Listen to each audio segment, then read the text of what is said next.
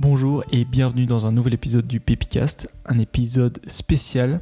Tout d'abord parce que c'est le premier épisode que je sors depuis Lisbonne, et ensuite parce que si j'ai souhaité interviewer Michel Juvillier, c'est parce qu'il a participé au lancement de Messenger, MSN Messenger, et quand il m'a dit ça, je me suis vu revenir au collège et parler pour la première fois des filles grâce à Messenger, parce que j'avais beaucoup de honte pour le faire en vrai.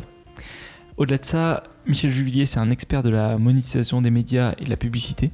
Il a 27 ans d'expérience et il a un parcours hyper intéressant puisqu'il a commencé au début en vendant de la publicité au restaurant. Cette interview m'a fait beaucoup réfléchir euh, sur la publicité, euh, le côté, le fait que la publicité ça puisse être un service, avoir une vraie valeur ajoutée, euh, et qu'il faut un un peu réfléchir au côté créatif de la publicité. On va parler notamment de Mad Men, de Red Bull et de Diams. Je sais qu'il y a beaucoup de fans refoulés de Diams. Alors, voilà de la boulette. Merci d'être venu. Mais je t'en prie, merci pour ton invitation. Et est-ce que tu peux commencer par te présenter? Eh bien, euh, je m'appelle euh, Michel Juvillier, j'ai bientôt 48 ans. Euh, je travaille dans le monde de la monétisation des médias, de la publicité depuis 1992, donc ça va faire bientôt 30 ans. Donc 27 ans cette année. j'ai commencé ma carrière à très jeune, à 21 ans, au sein du journal Libération. Au tout début, je vendais de la publicité dans les restaurants. Euh, dans un journal qui n'avait pas de rubrique dédiée au restaurant ni à la gastronomie, euh, à l'instar d'un Pariscope ou euh, au Figaroscope par exemple. Donc c'était très dur mais très formateur. Et euh, ce qui m'a permis de d'observer, d'observer euh, les commerçants, d'observer les Parisiens. Et euh, c'est au dédale de ces observations qu'un jour je suis rentré dans un magasin qui vendait des outils informatiques. Et un jour, un commerçant dans une boutique informatique où on montait nous-mêmes nos, nos ordinateurs en kit me parle d'un truc qui s'appelle Internet. Et je regarde le truc et euh, c'est la révélation. Et c'est une révélation qui, euh, entre guillemets, euh, va rencontrer une sorte de coïncidence d'un point de vue, cette fois-ci, purement professionnel au niveau du journal Libération, parce qu'en 94, Libération lance une nouvelle formule qui va faire grand bruit en amont, puisque le, le, journal va changer de format, mais va également intégrer des nouvelles rubriques, et notamment un cahier éditorial hebdomadaire qui va s'appeler le cahier multimédia et qui va être monté euh, par quelqu'un à qui je dois beaucoup, qui s'appelle Frédéric Fillou et qui a été donc le rédacteur en chef de ce cahier euh, multimédia. Par la suite, il a été également rédacteur en chef au sein de Libération et c'est lui qui a d'ailleurs lancé le journal 20 minutes euh, puisqu'il a été le directeur de la publication de, de 20 minutes. Mais pour revenir justement à, à mon expérience et à cette euh, observation, euh, il se trouve donc que le journal lance ce cahier multimédia et sauf que le lancement de la nouvelle formule ne marche pas du tout. C'est une sorte de catastrophe industrielle et on euh, pense remettre en cause l'existence de ces fameux cahiers thématiques, dont le cahier multimédia qui sortait le vendredi. Et euh, on se parle avec euh, Frédéric et on commence à se dire, bah on va essayer de faire à notre niveau une sorte euh, de d'étude de marché à la fois éditoriale et à la fois euh, publicitaire. Donc sur le plan publicitaire, il se trouvait qu'à l'époque, euh, Libération était le seul journal à porter la voix des nouvelles technologies euh, dans un journal quotidien, même de manière hebdomadaire. Et c'était l'époque où arrivaient les premiers fournisseurs d'accès Internet, parmi lesquels Patrick Robin, qui était un des premiers fournisseurs Internet. On avait une société qui s'appelait Calvacom, une autre qui s'appelait Internetway. Et il se trouve que tous ces acteurs que je nomme étaient mes premiers annonceurs au sein de ce fameux euh, cahier multimédia dans lequel j'ai créé euh, une rubrique publicitaire euh, avec également une partie des équipes de la publicité locale Paris dans lequel on a on a réfléchi un, petit peu et je, je, je, fais un petit salut à, à Laurence Bridier qui est aujourd'hui la la présidente de la régie du Monde et avec qui on a réfléchi aussi à la manière dont on pouvait présenter comme on présentait les restaurateurs dans une rubrique sur une seule colonne ces euh, différents euh, annonceurs d'un nouveau genre. Et en même temps, Libération devient le premier journal à euh, lancer une, un site web d'information générale. Libération lance son site web d'information générale fin 94, début 95. Le Monde est celui qui suit en janvier 96. Donc, pour le coup, j'ai eu la chance d'être au bon moment, au bon endroit, avec des gens extrêmement ouverts, euh, très anglo-saxons dans leur état d'esprit, très sans le savoir en fait. Hein. Ils étaient entrepreneurs sans trop le savoir, mais ils avaient envie. Et c'était également l'esprit du journal euh, Libération euh, à cette époque, tant au niveau éditorial qu'au niveau publicitaire. Et j'ai eu la chance, je le dis souvent, de faire parce que d'un point de vue, je fais une petite parenthèse, mais d'un point de vue diplôme, je n'ai qu'un BTS force de vente, donc un premier cycle. En plus, un diplôme qui n'existe plus. Donc aujourd'hui, on appelle ça NRC, il paraît. Et en fait, j'ai pour habitude de dire que j'ai fait euh, mon premier cycle euh, chez euh, avec mon BTS, mais mon second cycle avec avec avec Libération pendant six ans, certes, mais six années qui ont été extraordinaires, tellement extraordinaires qu'elles m'ont permis d'être peut-être parmi euh, les pionniers euh, de la vente d'espaces publicitaires euh, sur Internet et d'avoir noué des liens avec une personne qui s'appelle Jean-Pierre Levieux, qui travaillait pour Patrick Robin que j'ai nommé tout à l'heure. Patrick Robin avait lancé la première régie publicitaire Internet qui s'appelait Régie Online. Et quelques années plus tard, Jean-Pierre Levieux rejoint Microsoft. Et quelques années après, fort de nos relations qui étaient très cordiales, il me propose de le rejoindre chez euh, Microsoft et il me demande de euh, recruter la première équipe commerciale euh, au sein de Microsoft, la première équipe commerciale de MSN. MSN qui à l'époque était un portail un portail, ça voulait dire euh, le premier site que l'on voyait lorsqu'on commençait son expérience sur Internet. On parlait pas encore de Google euh, à l'époque. Et donc euh, de euh, MSN, euh, pardon, de Libération, je suis donc passé chez MSN où j'avais le poste de directeur commercial de la régie. Donc j'ai recruté un certain nombre de personnes, au nombre de trois, et au fur et à mesure, la régie a évolué et j'ai eu différents rôles de management dont celui euh, de euh, euh, du lancement et du développement commercial, du développement du business du fameux MSN Messenger.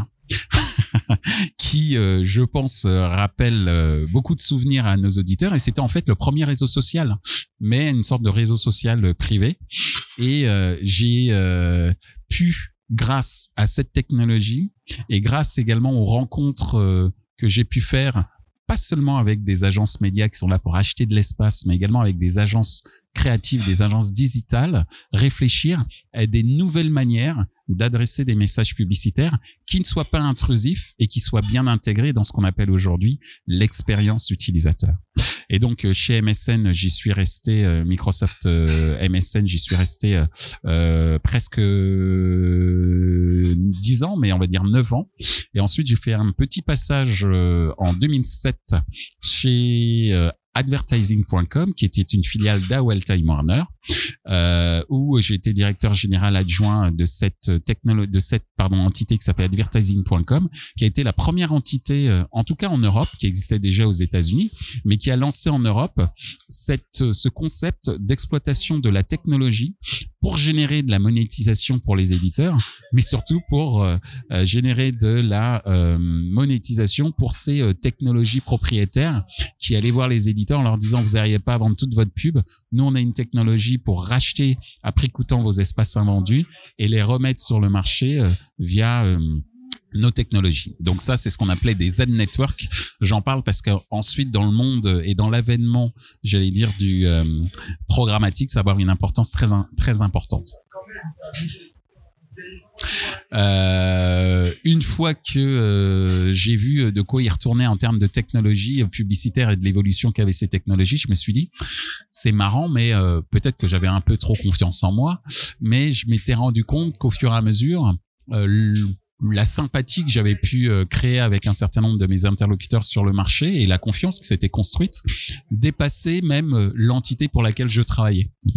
Et c'est pour ça que je me suis dit, ben si euh, au lieu entre guillemets de représenter des boîtes, je me représentais moi-même par l'intermédiaire de mes compétences. Et c'est dans ce cadre-là que j'ai décidé de créer ma propre entité en 2011 qui porte mon nom. Juvillier Conseil, et qui avait au départ pour ambition d'aider les éditeurs à mieux monétiser leurs euh, revenus publicitaires.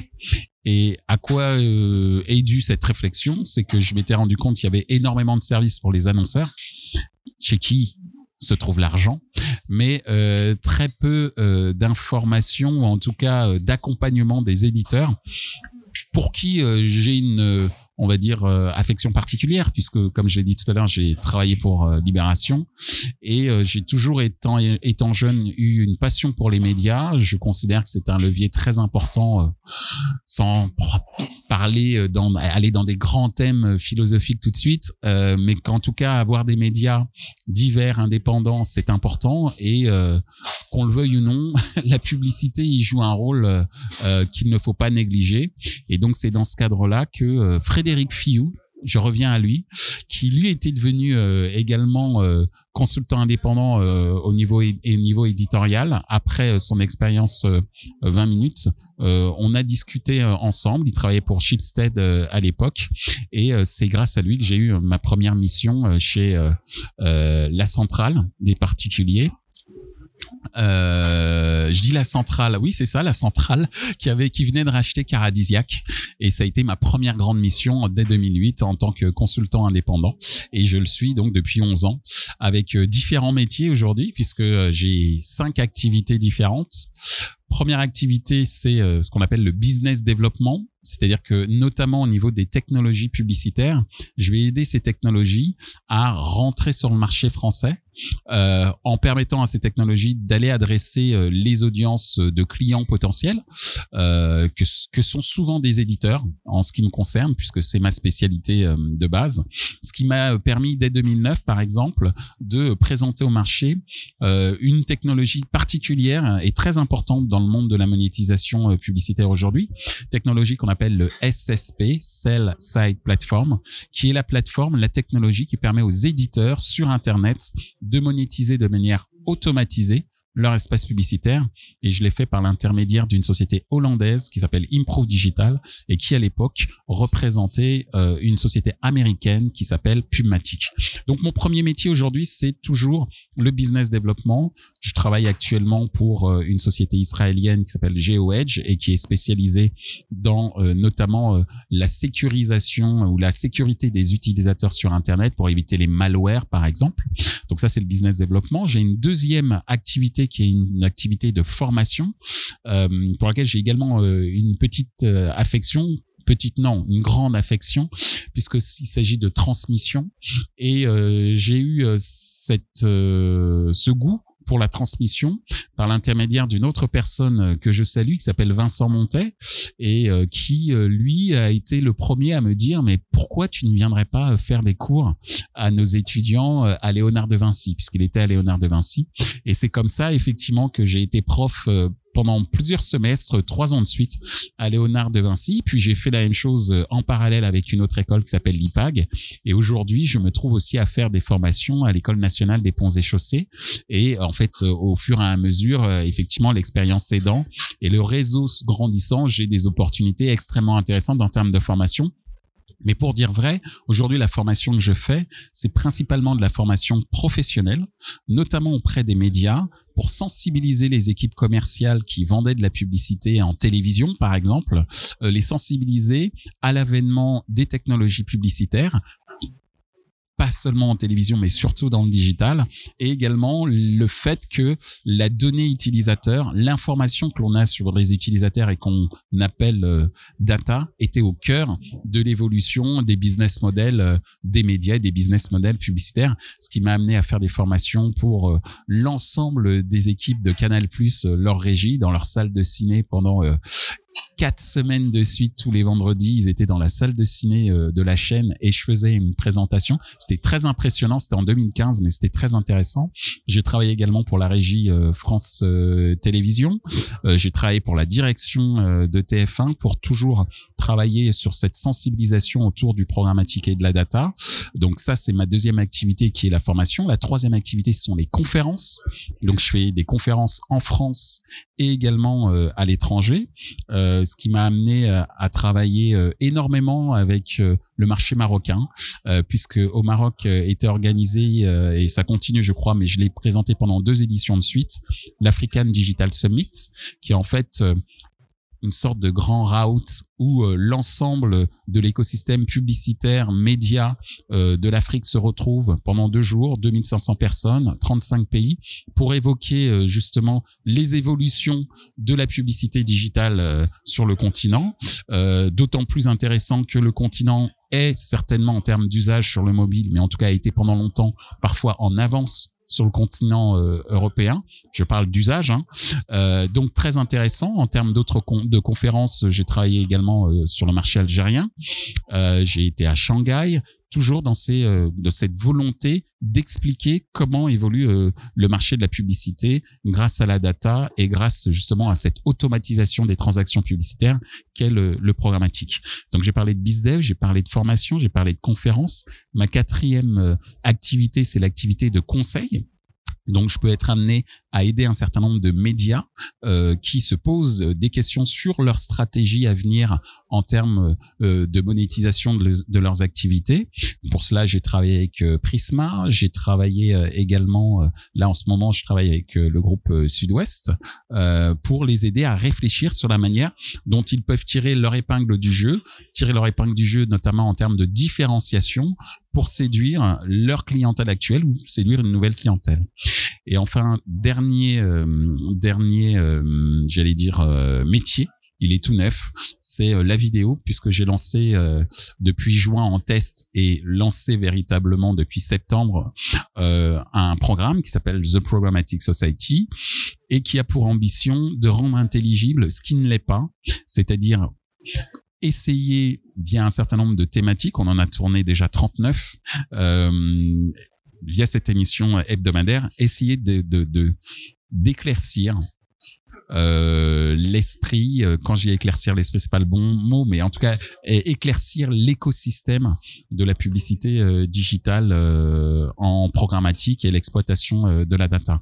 Et donc j'ai pour ambition dans les mois qui viennent de développer de plus en plus ces atouts, en tout cas cette cette je dirais pas spécialité, mais en tout cas, j'espère, en tout cas, cette activité euh, de euh, non pas vidéaste, mais en tout cas de transmettre euh, ce que je peux savoir ou en tout cas ce que mes contacts, ce que mon réseau sait des enjeux autour de la de la donnée et de pouvoir en faire profiter le plus grand nombre. Voilà, voilà qui je suis. moi j'aimerais beaucoup revenir au tout début sur la vente au restaurant parce que je, je, je, je ça s'appelait qui sordine qui sordine c'était le nom de, de, de la rubrique euh, la rubrique publicitaire pour vendre des rest pour vendre des pubs à des restaurants euh, qui allaient communiquer dans un journal qui n'avait pas de rubrique euh, gastronomique. Il fallait le faire mais on l'a fait. Et comment ça se passait? C'était du porte à porte C'était C'était exactement ça. C'est-à-dire que moi, quand j'ai commencé, j'avais un annuaire et euh, j'appelais les restos ou je regardais la concurrence. Donc j'allais dans le Figaroscope j'allais dans euh, Pariscope et je regardais les annonceurs et je disais euh, bonjour euh, c'est Libération euh, euh, est-ce que je peux vous rencontrer je vous propose de faire de la publicité dans le journal. Très souvent je me suis rendu compte qu'il y avait un problème c'est qu'il n'y avait pas de contexte éditorial qui permettait de valoriser la publicité et au fur et à mesure de mes pérégrinations, euh, ça va paraître un peu péjoratif, mais c'est une réalité. Euh, Libération était dans le Marais à l'époque, euh, rue Béranger, et euh, chaque fin d'année, on faisait des euh, un, numéro spécial qu'on appelle le spécial Noël. Et chaque commerciaux et chaque commercial, chaque commercial, pardon, je dis chaque commerciaux, désolé, hein, sera coupé au montage, mais chaque commercial avait pour mission de développer un quartier. La première année, j'avais eu le quartier du 11e, Nation, etc. Donc c'était pas trop compliqué hein, parce que c'est des, on va dire des univers sociologiques assez proches de l'esprit du journal. Et l'année suivante, j'ai eu pour mission de développer le quartier du Marais. Donc communauté LGBT bien implantée et avec qui euh, j'ai vachement bien sympathisé. Et j'ai d'autant mieux sympathisé que euh, quand le spécial Noël a arrêté, je me suis dit, ben, pourquoi pas aller voir les restos toujours dans le même quartier mais en parlant euh, de, euh, de libération, etc. Et comme c'était aussi un, journal qui avait des positions euh, très claires par rapport à, à cette communauté qui la défendait, euh, eh bien en fait j'ai développé mon marché extrêmement rapidement. Et en fait pourquoi je parle de ça? Parce que c'est ce qui m'a permis de développer, je crois, une sorte d'empathie business, c'est-à-dire de comprendre ce que veulent mes interlocuteurs et de leur donner tout simplement et de pas simplement de me replier sur peut-être des objectifs qu'on me fixe qui sont certes ambitieux mais euh, d'essayer d'y mettre une sorte de contexte euh, euh éditorial business humain un contexte humain et de ce contexte euh, en faire une opportunité business. Voilà. Et je pense que qui manque un peu aujourd'hui dans le monde de la publicité digitale, c'est cette dimension humaine, c'est-à-dire remettre au centre, euh, euh, j'allais dire remettre l'église au centre du village. Euh, il faut être clair, on est là pas pour vendre des vaccins, euh, on est là pour permettre aux annonceurs de vendre plus de yaourts s'ils vendent des yaourts. Et donc, comment je vais éviter de leur expliquer euh, ce qu'il y a sous le capot de ma voiture? Mais plutôt de leur parler du confort de la voiture, du confort euh, euh, qu'ils vont euh, ressentir euh, en tant que conducteur en utilisant euh, un produit, ce produit étant un produit publicitaire, mais leur dire ce qu'il y a dans le, sous le capot a, a peu d'importance et je pense que du point de vue des technologies publicitaires et, et, du marché de la data et du programmatique, on a peut-être trop passé notre temps à parler technologie et pas suffisamment j'allais dire humanité, il faut peut-être pas exagérer, mais pas suffisamment euh, euh, été un partenaire qui accompagne euh, les marques dans un nouveau contexte de communication et de leur expliquer comment parler différemment euh, à leur audience. Je pense que c'est ça qui est extrêmement important.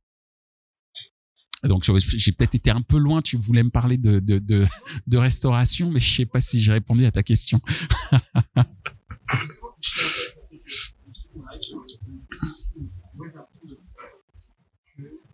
peut avoir deux extrêmes. Un extrême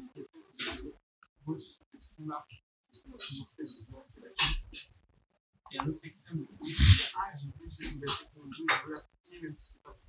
Et moi, ça ne paraît pas forcément moi, par rapport à ce business ou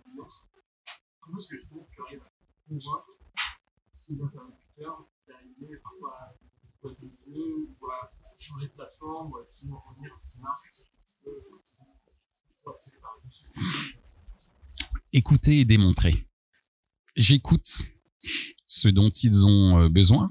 Il euh, y, a un dicton qui dit euh, faut écouter. On a deux oreilles et une bouche pour écouter deux fois plus que, parler. Donc, euh, écouter pour essayer euh, ensuite d'en tirer les informations clés qui vont me permettre de faire une sorte de storytelling.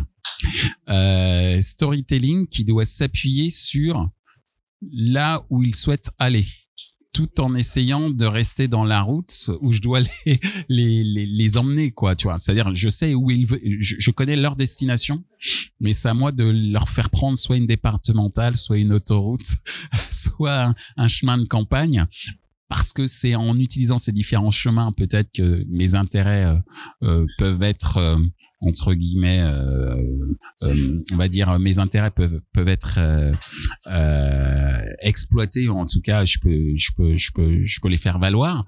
Et mais par contre, ne pas oublier que je dois d'abord répondre à leurs propres objectifs.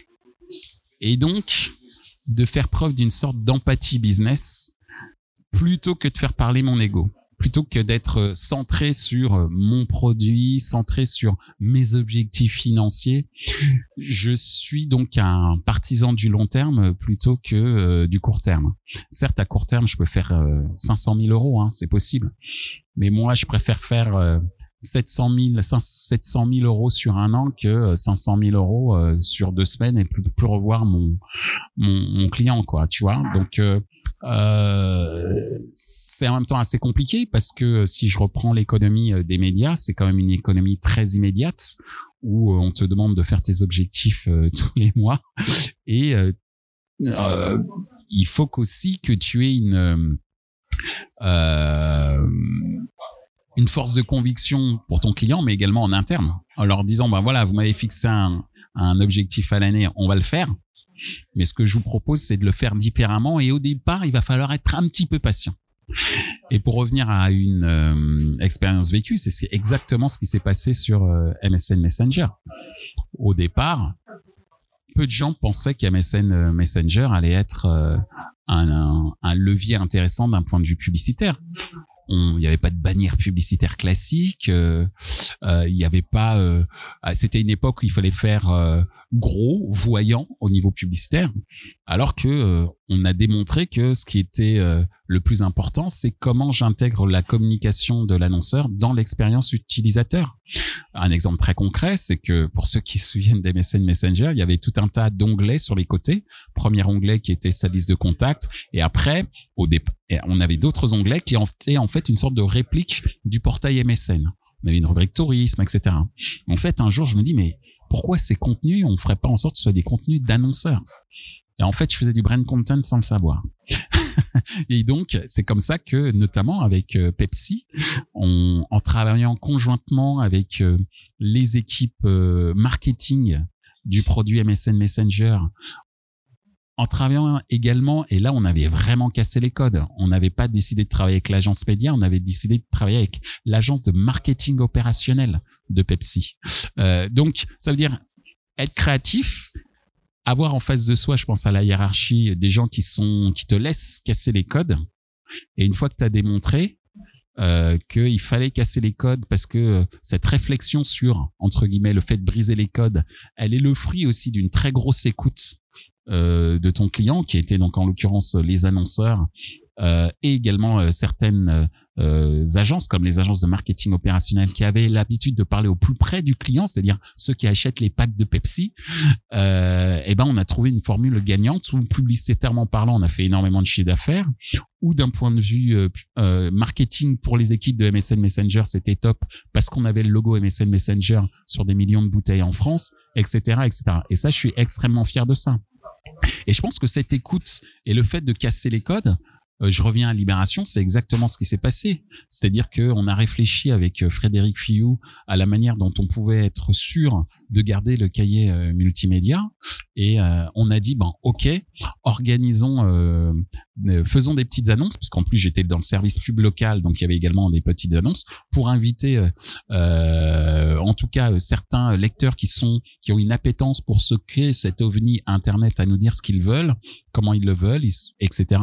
Et de démontrer à Serge Julie, qui était le patron euh, euh, du euh, de Libération, qu'il y avait un marché un marché d'abord éditorial parce que Libération est très à cheval là-dessus. C'est d'abord un journal et ce n'est pas c'est pas un vendeur de pub, mais de démontrer que la pub pouvait être également un service au sein du journal. Pourquoi? Parce que c'était le moyen via la publicité pour les lecteurs de retrouver des partenaires ou en tout cas des sociétés, des startups qui sont des fournisseurs d'accès à Internet qui vont leur permettre de commencer euh, cette euh, fameuse expérience euh, cybernétique comme on disait à l'époque. C'est très old school. Hein. Mais voilà, en, gros, moi je crois véritablement à l'écoute et de cette écoute euh, en prendre la substantifique moelle qui va te permettre d'être créatif et d'avoir en face de toi des gens qui sont que tu embarques pour casser les codes. Euh, parce que c'est vrai que c'est intéressant de casser les codes, mais les casser les codes seuls, c'est compliqué. Et il faut que tu arrives à casser les codes en embarquant avec toi des partenaires qui sont des partenaires internes auprès de qui tu vas leur expliquer que s'ils cassent les codes avec toi, eh bien, ils vont faire partie d'une belle aventure et qu'ils vont y gagner beaucoup. Et c'est exactement ce qu'a illustré l'expérience avec euh, Pepsi, puisque certes, moi, j'ai atteint mes objectifs euh, d'un point de vue revenu, mais j'ai permis également euh, aux équipes marketing, et je me rappelle à l'époque, euh, c'était une équipe marketing. ah, ça va me revenir, mais il y avait Alban Pelletier. Je les cite, hein, les gens. Hein. Alban Pelletier. Euh, euh, je tire mon chapeau aussi à Olivier Marcheteau qui euh, a un moment senti que il y avait un peu de comment dire de suspicion sur ma capacité à réussir le truc et qui a dit euh, mais laissez-le faire. Je me souviendrai encore de cette réunion. Il s'en souvient peut-être pas, mais moi je m'en souviens. Et un Alban Pelletier qui lui était là, euh, euh, qui travaillait dans l'équipe de de de Marcheteau, d'Olivier Marcheteau, et qui était là pour me pour me pousser et trouver des astuces. Et je n'oublie pas également une autre personne qui s'appelle Grégory Olivier, avec qui on avait imaginé une sorte, on ne savait pas, mais c'est une sorte de App Store euh, des émoticônes Messenger euh, qui étaient également habillés par des marques. Et euh, tu vois, c'était pour moi c'est d'un point de vue créativité, c'est une des plus belles expériences que j'ai pu vivre, venant d'où je venais entre guillemets. C'est-à-dire que j'arrive chez Microsoft, je suis un ovni euh, puisque euh, d'une part je viens d'un média qui est anti-Microsoft, Libération. Ensuite, dans cet ovni, euh, bah euh, je suis pas forcément euh, quelqu'un euh, de très outillé. Enfin pas outillé je dirais pas ça mais en tout cas j'ai pas un pédigré diplôme incroyable. Je, puisque la plupart ont fait des bacs plus 5 polytechnique etc mais en gros c'était une c'est une boîte encore suffisamment intelligente. Je parle de Libération et je parle de Microsoft à l'époque via une entité MSN qui fonctionnait un peu comme une startup pour laisser parler les talents mais euh, si tu considères que tu as un tel un talent qui a euh, qui mérite d'avoir pignon sur rue, il faut avoir d'abord écouté. De cette écoute, comme je l'ai dit, euh, en faire une une sorte de de recette ou créer une recette qui va te permettre de, de casser les codes, mais que euh, dans la création de cette recette euh, pour faire un très bon gâteau, que tu aies également des coéquipiers euh, qui puissent te permettre de créer le bon gâteau. Et puis, quand tu le fais goûter à ton audience, l'audience te dit c'est bon.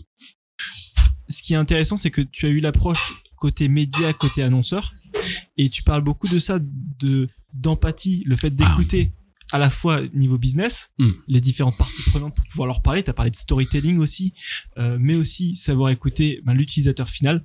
Parce que on a beau avoir tout le business derrière soi, si l'utilisateur final n'est pas satisfait, on n'arrivera à rien. Mais tout d'abord, j'aimerais revenir sur cette expérience MSN Pepsi. Ouais. Parce que moi, je me rappelle pas du tout de cette publicité, ouais, je sais, de, je cette sais. campagne. Et du coup, est-ce que tu peux me dire, la campagne, c'était quoi? Ça ressemble à quoi des deux côtés? Ouais. Euh, alors, la première campagne, c'était avec Beyoncé.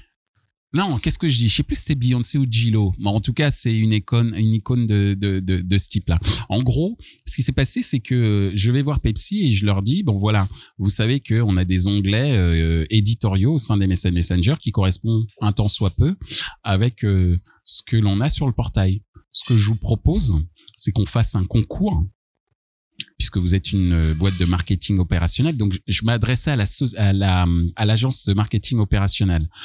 Euh, Qu'elle m'excuse, j'ai oublié son nom. Mais en tout cas, je me souviens très bien des gens qui y étaient. J'ai oublié leur nom aussi. Mais euh, ils, se qui m'écrivent et promis, je, je, je réparerai cet impair. Mais l'idée, c'était de dire, bon voilà, pourquoi on n'intégrerait pas un contenu à la fois éditorial et jeu concours à l'intérieur euh, de cet onglet. Et euh, l'idée, c'était de dire que euh, en même temps, ce jeu concours, on le met en avant sur les bouteilles de Pepsi pour indiquer aux consommateurs que s'ils veulent gagner un certain nombre de cadeaux, eh ben il, suffit d'aller sur MSN Messenger, de jouer. On voyait en plus en exclusivité la publicité de Pepsi et, c'est comme ça que l'idée est, est, venue quoi. L'idée est venue tout simplement parce que je me suis dit ben si le contenu c'était du contenu euh, qui était euh, fait par les marques et non plus seulement pour le compte euh, d'MSN. Je ne sais pas si j'ai répondu à des questions. Donc voilà. Et l'année suivante, on a fait la même chose, mais avec des footballeurs. Il y avait Beckham, Thierry Henry. C'était les icônes de Pepsi à l'époque. Donc voilà.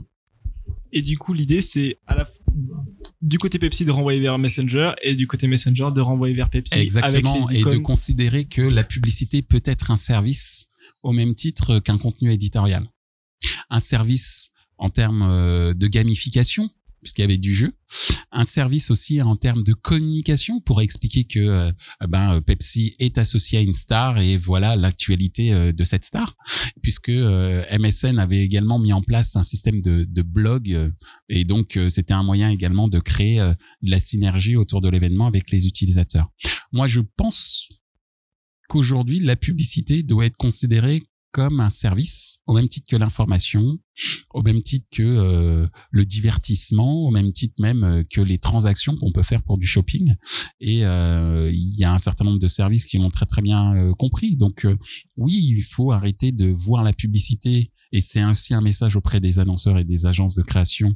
arrêter de voir la publicité pour dire c'est bon, mangez-en. Non, c'est voilà les véhicules, les pardon, les valeurs que véhicule ma marque euh, si euh, ma marque véhicule euh, le soleil, la plage, donc comment je peux effectivement générer ces, ces valeurs de bien-être, de santé peut-être, non pas seulement au travers du produit, mais à travers l'expérience que peut me faire vivre le produit? Je, je me rappelle d'avoir d'avoir été en contact avec le, le CEO d'une boîte qui faisait du, du retargeting et qui justement m'expliquait que y a beaucoup du, de de consommateurs sur internet qui aiment pas euh, se faire euh, cibler et puis qu'on leur renvoie des publicités mais il me disait c'est pas la publicité que tu n'aimes pas c'est une mauvaise publicité. Bien sûr. Et du coup ça m'amène à faire le lien avec euh, Red Bull. Parce que quand tu me dis finalement une publicité ça peut être un bon média ça peut être un bon contenu qu'est-ce que tu penses justement de la stratégie Red Bull? Mais eux, ils ont tout compris, justement. C'est faire vivre des expériences. C'est-à-dire que quand ils font leur concours de planche à savonnette sur roue, c'est ça. quand on a, euh, j'ai oublié son nom, euh, cette personne qui saute euh, du haut de l'espace, enfin à la limite de l'espace, on retient que c'est du Red Bull. À la limite, je retiens plus que c'est Red Bull, je sais même plus qui a sauté quoi. Tu vois le truc? Bon, je sais que il y a eu la même chose sur la Tour Eiffel avec Chris, Tiger Chris ou un truc comme ça, tu vois. Mais je le connais parce qu'il est français, c'est un skater, etc. Mais euh, si j'étais australien, je te dirais c'est Red Bull. Je te parlerais même pas de Ty Chris, quoi. Tu vois? Donc c'est ça la force euh, et la puissance de communication, potentielle d'une marque, c'est elle arrive à s'intégrer dans une dimension, euh, dans une expérience, dans un vécu. Qu'est-ce que tu me fais vivre en tant que marque? Alors après, bien sûr, euh, il faut pas que la marque se dévoie non plus en termes. Euh, faut pas prendre les, les, les, utilisateurs pour des imbéciles, enfin les consommateurs potentiels pour les pour les pour les imbéciles, pour des imbéciles. Euh, Veolia, alors désolé, mais voulant euh, c'est pas simple pour eux, je pense, de véhiculer une image d'acteur dans le domaine de l'environnement, par exemple je pense qu'ils y sont, qu'ils y vont, parce qu'effectivement, ce sont également des, des, des, opérateurs, notamment dans le ramassage des ordures. Mais euh, par ailleurs, euh, je pense qu'ils sont également un peu impliqués euh, dans le nucléaire, etc. Donc, c'est c'est pas forcément évident à vérifier. Hein. Mais bon, en tous les cas, c'est c'est voilà comment on arrive effectivement à concilier le produit et la valeur euh, que, que, que, véhicule ce produit. Et je pense que c'est de plus en plus autour de la valeur que les stratégies publicitaires et également les stratégies publicitaires euh, au niveau du digital. Et j'allais dire, euh, quand on parle de digital, aujourd'hui, on parle de tous les médias finalement. Mais comment effectivement ces valeurs peuvent être véhiculées. Et en plus, il y a plus de temps. C'est-à-dire qu'avant, on avait 20 ou 30 secondes en télé, un peu moins en radio, voire équivalent en radio. Aujourd'hui, on peut parler 10 minutes si on veut. Mais pour dire quoi? Surtout pour faire vivre quoi, tu vois? Donc euh, c'est c'est dans ce cadre-là que mon expérience par rapport à Pepsi qui remonte hein, maintenant, hein, ça remonte à 2005, 6. Puis j'ai eu une autre expérience aussi qui a été très top avec Messenger, c'est que j'ai travaillé sur le lancement de l'album de le lancement de l'album, j'ai travaillé sur le lancement de l'album de Diams. La boulette. Et eh ouais. Génial. Trop bien. Comment ça s'est passé? Euh, Je travaille à l'époque avec, euh, euh, je sais plus. Ah si, c'était Virgin. Elle était chez Virgin. Et, c'est vrai qu'à une époque, donc je m'occupais des MSN Messenger. Et après, mon poste a évolué sur euh, euh, les opérations spéciales. Pourquoi? C'est là où c'est super, c'est que en fait tous les ans je changeais de métier avec l'évolution de l'audience du produit. Comme l'audience du produit c'était principalement des jeunes, 15-24, euh, et que donc quand on a 15-24 ans, on est très proche du milieu de la musique et du cinéma. J'ai eu pour mission de travailler sur une sorte de bundle où je demandais aux annonceurs du secteur de la musique et de la télé de payer de l'espace publicitaire et en même temps je mettais en avant d'un point de vue éditorial soit leurs films, soit leurs artistes. Et ça a été et avec euh, Virgin, on a été très très loin avec Diams puisqu'on a lancé euh, on, a participé au lancement de de, euh, de la boulette. Cette époque-là, je travaillais avec un un, un, un, jeune homme, il, est toujours jeune, qui s'appelle Philippe Baucher, qui aujourd'hui travaille chez TF1 et euh, qui lui était au niveau éditorial, qui réfléchissait à la manière dont on pouvait valoriser justement euh, différents partenaires. Et moi, je faisais en sorte que ces, ces partenaires payent. Alors qu'avant, euh, c'était pas ça. C'est-à-dire, ok, tu, on est partenaire sur MSN, euh, voilà, et c'est tout. Mais moi, j'exigeais un qui soit des gens qui payent la pub et qui mettent en plus le logo d'MSN sur les affiches de cinéma et sur les albums. Et on a réussi parce qu'on a justifié le fait que MSN était central dans la vie euh, des utilisateurs, tout comme Facebook est central dans la vie de jeunes utilisateurs. Enfin, c'est plus vrai. Hein. On va dire Snapchat, c'est mieux. c'est plus vrai.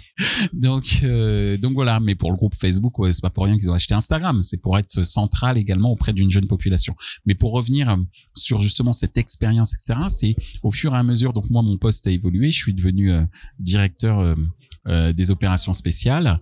Et euh, c'est toujours grâce à cette fameuse écoute, cette fameuse euh, j'espère en tout cas compréhension de l'évolution des marchés que j'ai fait des propositions et que ces propositions aient été prises en compte par j'allais dire les équipes d'MSN même si après il y a eu euh, quelques tensions, il faut dire les choses telles qu'elles sont, euh, y compris avec certaines personnes que dont j'ai cité le nom, mais c'est ça c'est une autre histoire.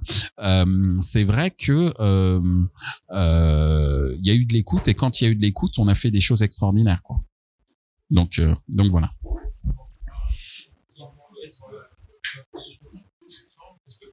Les plateformes évoluent. Tu as toujours testé des choses et en fait toutes les expériences dont tu me parles c'est c'est des bonnes expériences. En, tant que consommateur je je trouve ça euh, excitant côté business aussi je, je vois évidemment le, le, côté excitant. Mais ça me rappelle un, un, peu deux choses. Quand tu parlais de Veolia ça, ça me rappelle l'expérience que j'avais eue sur euh, beaucoup de banques qui essaient de communiquer euh, sur le côté banque des entrepreneurs etc et qui souvent se font détruire sur les réseaux sociaux parce que toutes les réponses à ces publicités à ces communications sont moi j'ai pas eu mon prêt euh, vous m'avez jeté, Exactement. vous m'avez maltraité, etc. Et je trouve qu'il y a un vrai enjeu parce que maintenant, il peut y avoir un retour de flamme, comme tu dis, quand on se trompe de valeur entre la valeur projetée et la valeur perçue. Exactement. Et il y a aussi le côté où, enfin, j'avais, il y avait une marque d'un, d'un influenceur entre guillemets euh, et marketeur euh, américain qui s'appelle Gary Vee. Mm. Euh, je sais pas d'ailleurs si c'est Gary Vee, mais en tout cas, il y a une phrase qui m'avait marqué qui est euh, marketers ruin everything. C'est, c'est que il y a une nouvelle plateforme qui est excitante, qui est nouvelle. Et puis, on veut tellement faire de la publicité, pas forcément bien, pas forcément centré sur l'expérience utilisateur, qu'on ruine la plateforme. Je sais pas quels, sont un peu tes, points de vue sur ces, ces deux éléments, ces deux éléments-là. Euh, ta question est de savoir si euh, il faut que les annonceurs soient moins auto-centrés et qu'ils soient plus à l'écoute. Oui, en fait, est-ce que parce qu'il y a, y a souvent plein d'annonceurs maintenant qui ont peur en fait d'aller sur certaines plateformes. Oui, bien sûr. Parce qu'ils ils se disent euh, effectivement, je peux gagner, mais je peux perdre tellement. Ouais, mais de toute façon, qu'ils y aillent ou non, on parlera d'eux. si l'expérience est mauvaise, on parlera d'eux. Donc, autant euh, aller avec plutôt qu'aller contre. Et en plus, c'est un débat qui aujourd'hui est vieux, hein, qui a presque dix ans, l'idée de se dire est-ce que je vais sur les réseaux sociaux, etc. Euh, quels que soient les, les réseaux sociaux d'ailleurs. Hein. Euh, l'idée est de euh, euh, et justement, c'est pour ça que pendant un temps, on a eu pas mal de community managers, mais de community managers qui soient dans un mode euh, écoute euh, plutôt qu'un mode voilà, je te distribue ça parce que c'est ça que j'ai envie de dire. Hmm. On s'en fiche. Moi, je veux que tu parles de moi. Je parle du consommateur. Moi, consommateur, je veux que tu me parles de moi. Qu'est-ce qui va faire que, entre guillemets, tu vas me, tu me promets des lendemains qui chantent, ok, mais moi, je veux chanter, moi. je veux pas que tu me promettes. Je veux juste euh, vivre ce que tu me dis vouloir vivre. Alors, et pour le faire, pour le faire, sans doute qu'il faut que tu montres des gens qui me ressemblent, à qui tu fais vivre ce que moi j'aimerais vivre. et du coup, qu'est-ce que tu penses de tout ce qui est le, enfin le désamour en fait entre euh, la publicité et les consommateurs sur un peu toutes les plateformes avec tous les ad bloqueurs, euh, etc. Comment est-ce que toi tu vois ça et quel est un peu le challenge là-dessus? Bah, C'est-à-dire que je pense que la publicité a manqué le coche de l'aspect serviciel que qu'elle peut avoir. Euh, je repars, je reprends mon exemple de, de Messenger, mais euh, typiquement, euh, euh, on n'obligeait pas les gens à aller sur le contenu de Pepsi. en plus, c'était un onglet qui était sur les côtés, quoi. C'était pas le premier truc que l'on voyait. C'est les gens qui avaient la démarche d'y aller. Certes, on médiatisait euh, cette existence, mais on n'obligeait pas les gens avec euh, des euh, des gros pavés qui s'affichent sur ton écran euh, de manière de manière intempestive, etc. C'était absolument pas le but, quoi. Euh, donc, ce désamour, il est fait, il est, je pense, le résultat d'un manque d'écoute et d'un manque d'adaptation à la réalité d'usage des utilisateurs. C'est mon avis. Alors, comment euh, s'adapter aux réalités euh, d'usage? Eh bien, euh, c'est de faire de plus en plus des contenus à valeur ajoutée, euh, je dis n'importe quoi, euh, mais euh, si demain, à la place des Candy Crush, tu mets des modèles Renault, à la place dans Candy Crush, c'est des une sorte de dragibus. Si à la place des dragibus, tu mets des modèles Renault, mais sur un laps de temps très court. ça peut être très marrant. Ça peut être une approche différente, une perception différente de la marque Renault qui peut être peut-être mal perçu, mais qui peut être aussi peut faire le buzz derrière pour dire ben voilà Renault euh, c'est s'adapter à une réalité d'usage, etc. Tu vois. Donc il y a y a plein de choses possibles. Il y a eu aussi une époque, euh, j'aime beaucoup cet exemple, c'est euh, bon qu'on aime ou qu'on n'aime pas une boisson qui s'appelle Sunny Delight Sunny Delight, euh, qui est une boisson à l'orange, hein, euh, qui a dit voilà, on a fait deux types de communication une communication pour les parents, qui ceux qui ont la, les, les pépettes pour acheter, et une communication euh, pour les jeunes. Et pour la communication sur les jeunes, ils ont fait quoi? Ils ont fait une web série vidéo pour avec des jeunes qui partaient à la plage, qui étaient là en train de s'éclater au soleil. Et en gros, ils remettent, ils scénarisent la marque le produit dans un, dans un environnement euh, très gratifiant pour celui qui le vit. Et en gros, tu te dis, bah ouais, moi j'aimerais bien être comme eux. Bon, ok, je vais me consoler peut-être avec mon Sony j'en sais rien si je vais me consoler avec, mais en tout cas, ça donne une perception de la marque et une, euh, comment dire, une segmentation de la manière de communiquer de la marque qui est, à mon sens, extrêmement intéressante.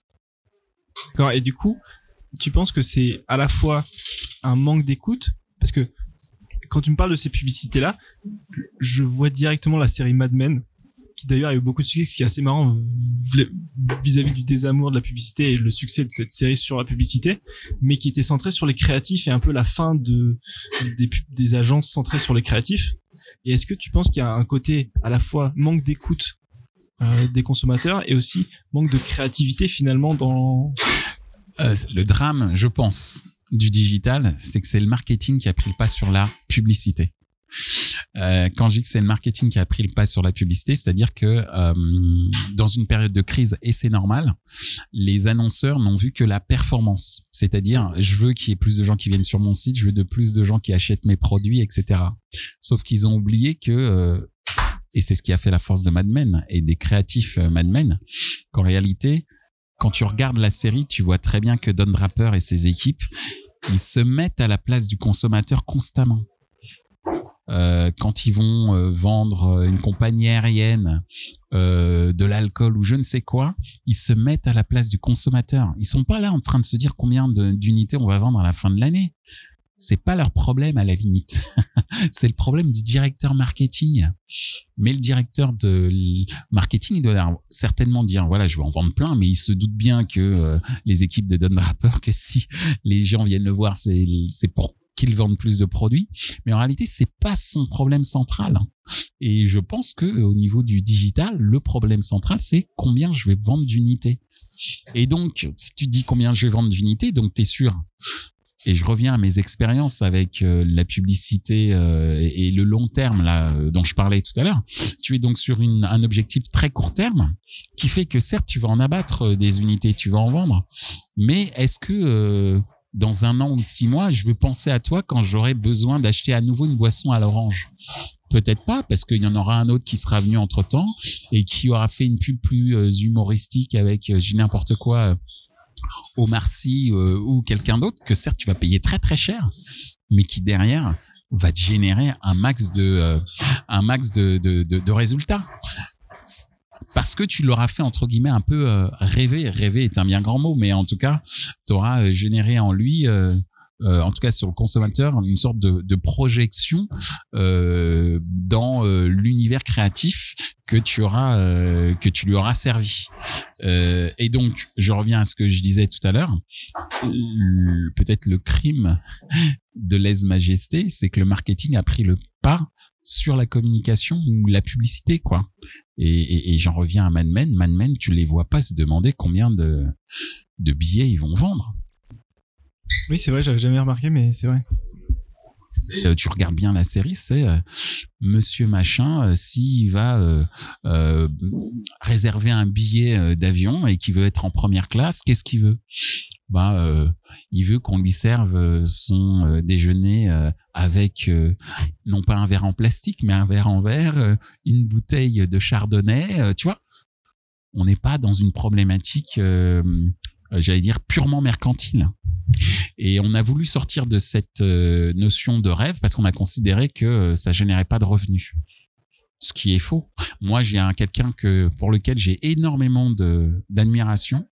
S'il m'entend, euh, j'espère qu'il sera content, mais je le pense vraiment.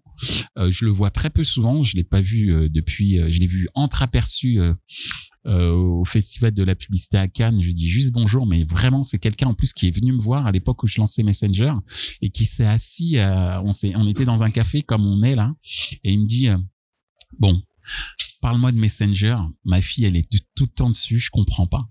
Mais le mec avait tout compris parce qu'il a observé sa fille et il s'est dit putain, il y a un potentiel, mais je sais pas comment ça marche, explique-moi. Donc il a fait cet effort d'empathie. Justement, cet homme s'appelle Mathieu Delesseux. Euh, et Mathieu Delesseux, il a dit un truc une fois dans une conférence que j'ai trouvé génial. Il a dit la performance. Non, il a dit oui, la création, c'est aussi de la performance. Parce que de cette création, on va générer de, de, de une sympathie au-delà de l'empathie, mais on va créer une sympathie vis-à-vis de la marque. Le fait qu'on a peut-être plus envie d'aller chez Burger King que euh, d'aller euh, chez McDonald's. Bon, à l'époque, il s'occupait de McDonald's et il travaillait. D'ailleurs, sur euh, quand il a dit ça, il travaillait sur le fameux concept venez comme vous voulez, qui est quand même encore rentré dans les têtes, qui est encore inscrit dans les têtes. Tu vois ils se sont pas dit euh, le mec il s'est pas dit combien de, de sandwichs je vais vendre euh, par an. Il s'est dit comment faire en sorte que les gens aient plutôt envie d'aller chez McDonald's que d'aller euh, chez Quick. Paix à son âme. Tu vois ce que veux dire? Mais et, je pense que le, secret de la communication et de l'efficacité marketing tu vois je reprends le mot pour le coup c'est de laisser faire la communication parfois parce qu'on n'est pas des machines, quoi. On n'est pas que des cartes bleues. hein. On est des êtres humains faits de chair et de sang et de cœur. Et si tu sais parler au, cœur du, co- du consommateur, bah, il va y aller, quoi. Même s'il n'a pas les moyens euh, d'acheter ton produit, il va se dire, ouais, j'aimerais bien. Et est-ce que tu penses que c'est un peu parce que honnêtement, je te remercie pour cette image parce que moi j'avais jamais pensé à séparer publicité de marketing. Et là, ça m'ouvre pas mal de portes. J'aurais dire communication. On va dire que il y a la publicité au sens large et il y a peut-être deux univers, la communication d'un côté et le marketing de l'autre. Communication qui est euh, travailler sur la notoriété, si tu veux, du produit, euh, l'appétence qu'on pourrait avoir euh, via, les messages qu'on pourrait avoir sur, sur ce produit-là, et le marketing qui est là pour combien t'en as vendu ce mois-ci, tu vois? Et je pense qu'on a trop mis combien t'en as vendu ce mois-ci, alors que c'est euh, laisse-moi euh, un an pour faire mes chiffres, mais tu me donnes la possibilité de communiquer suffisamment bien pour que la première, le premier produit auquel on, le consommateur pense quand il pense à un, segment de produit, ben ce soit ma marque et pas la marque euh, du voisin. Et est-ce que tu penses que quelque part, c'est la data en fait qui a un peu tué? Qui a tué, tu penses? Ah moi justement, je pense pas. Je pense que la data, contrairement à ce que beaucoup de gens pensent, parce qu'on voit beaucoup la data sous son prisme marketing, je pense que le prochain enjeu, c'est de faire de la data l'or noir de la créativité. Et comment? Tout simplement parce que euh, la data, c'est basé sur la connaissance d'un utilisateur. Cette connaissance utilisateur, c'est cette fameuse écoute dont je parlais tout à l'heure. C'est-à-dire qu'un utilisateur, il va euh, faire un certain nombre de choses que tu vas pouvoir emmagasiner et qui auront certainement plus de valeur que ce qu'il dit. Et moi, je crois énormément au fameux euh, mantra du Dalai Lama qui dit si tu veux connaître quelqu'un, n'écoute pas ce qu'il dit, regarde ce qu'il fait.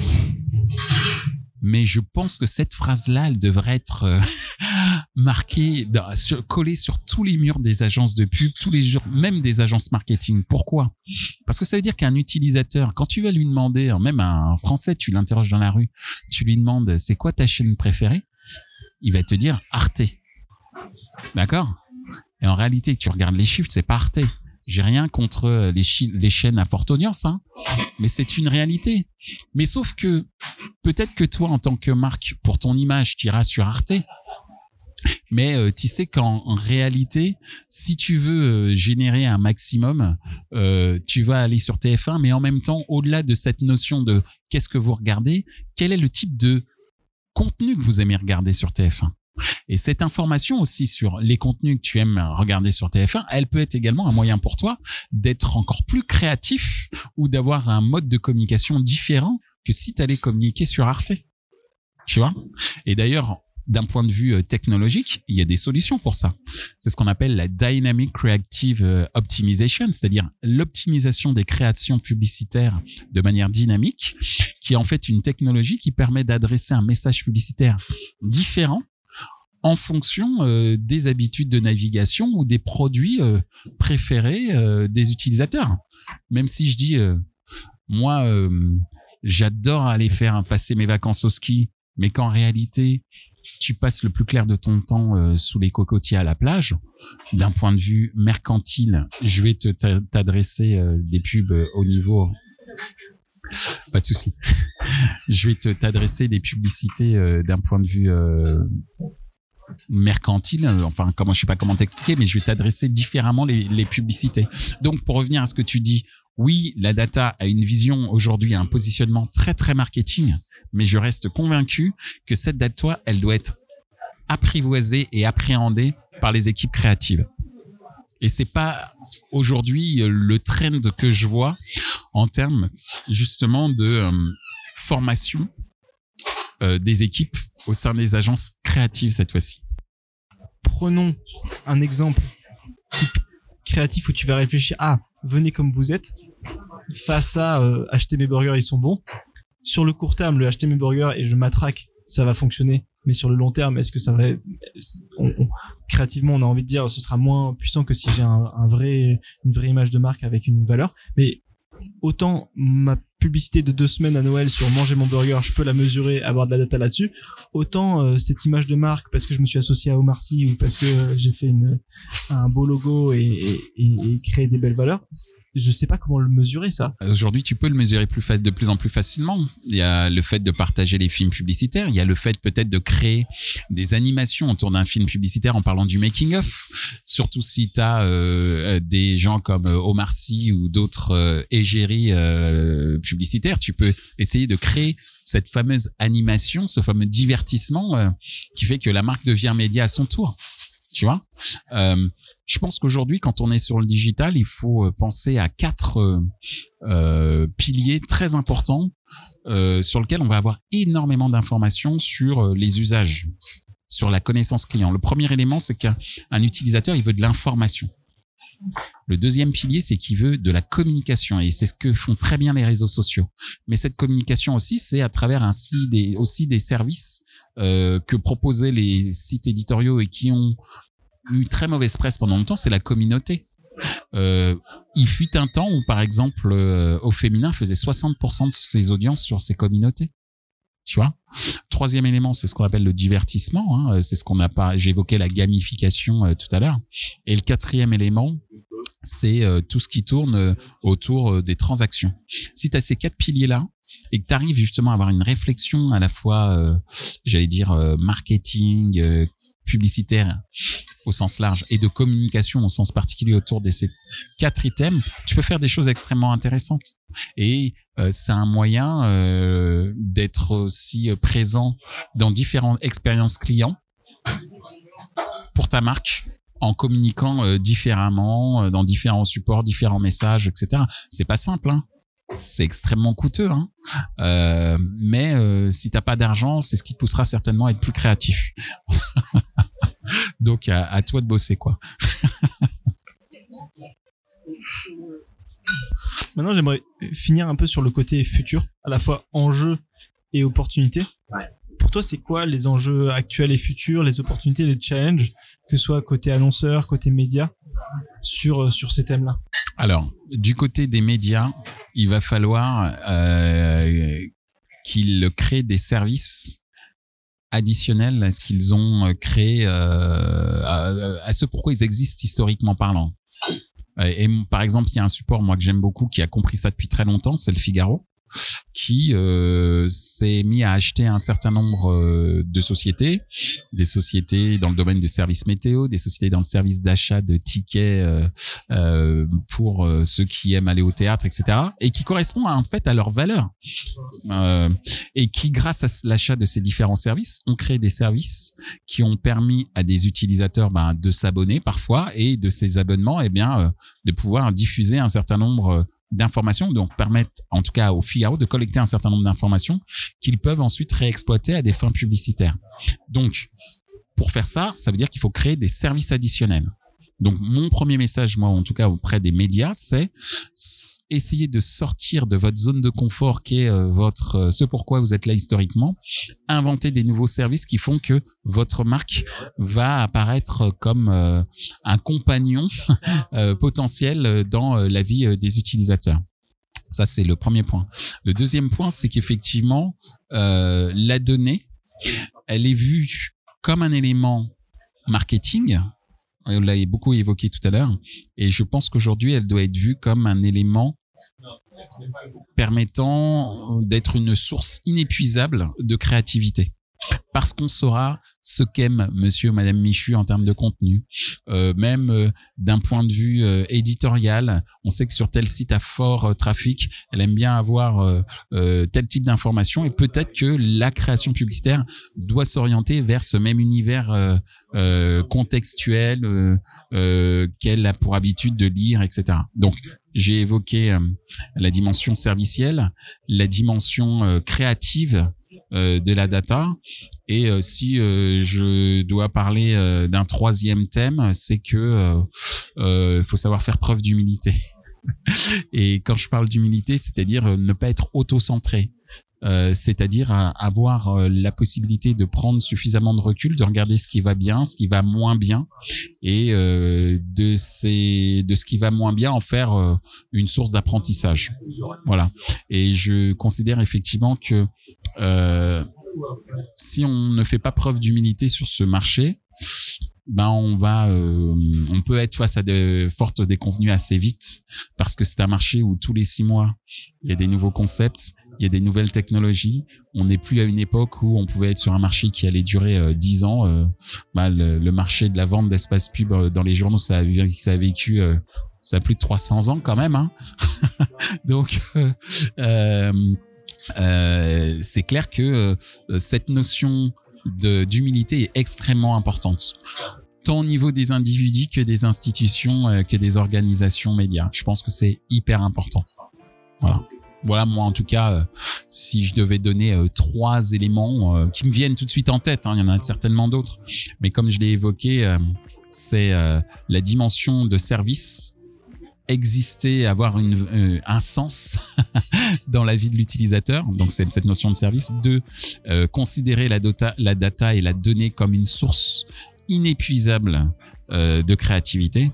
Et trois, euh, faire preuve suffisamment d'humilité pour prendre du recul, essayer de voir euh, les tendances à venir et essayer également de retirer les enseignements euh, de ce qui a moins bien marché.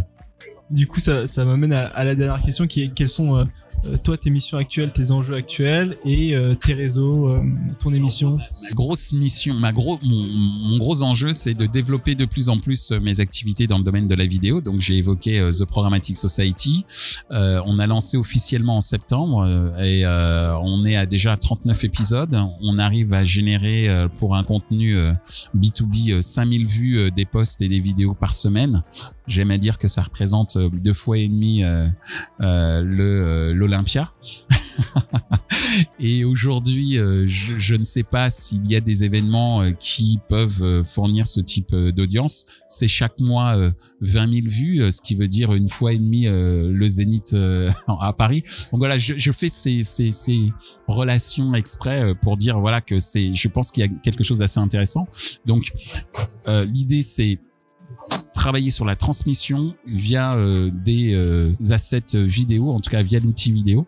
Et on va voir si ça marche, mais euh, j'ai des ambitions tant au niveau, j'allais dire, B2B que B2C, à travers un projet que j'aimerais voir naître d'ici quelques temps et qui permettrait à tout à chacun de voir que la révolution numérique, ça ne se passe pas qu'aux États-Unis, qu'en Chine ou ailleurs. Enfin, ou ailleurs. Non, ça se passe pas, ça, ça se passe aussi ailleurs. voilà. Super, mec, merci beaucoup. Bah, je t'en prie.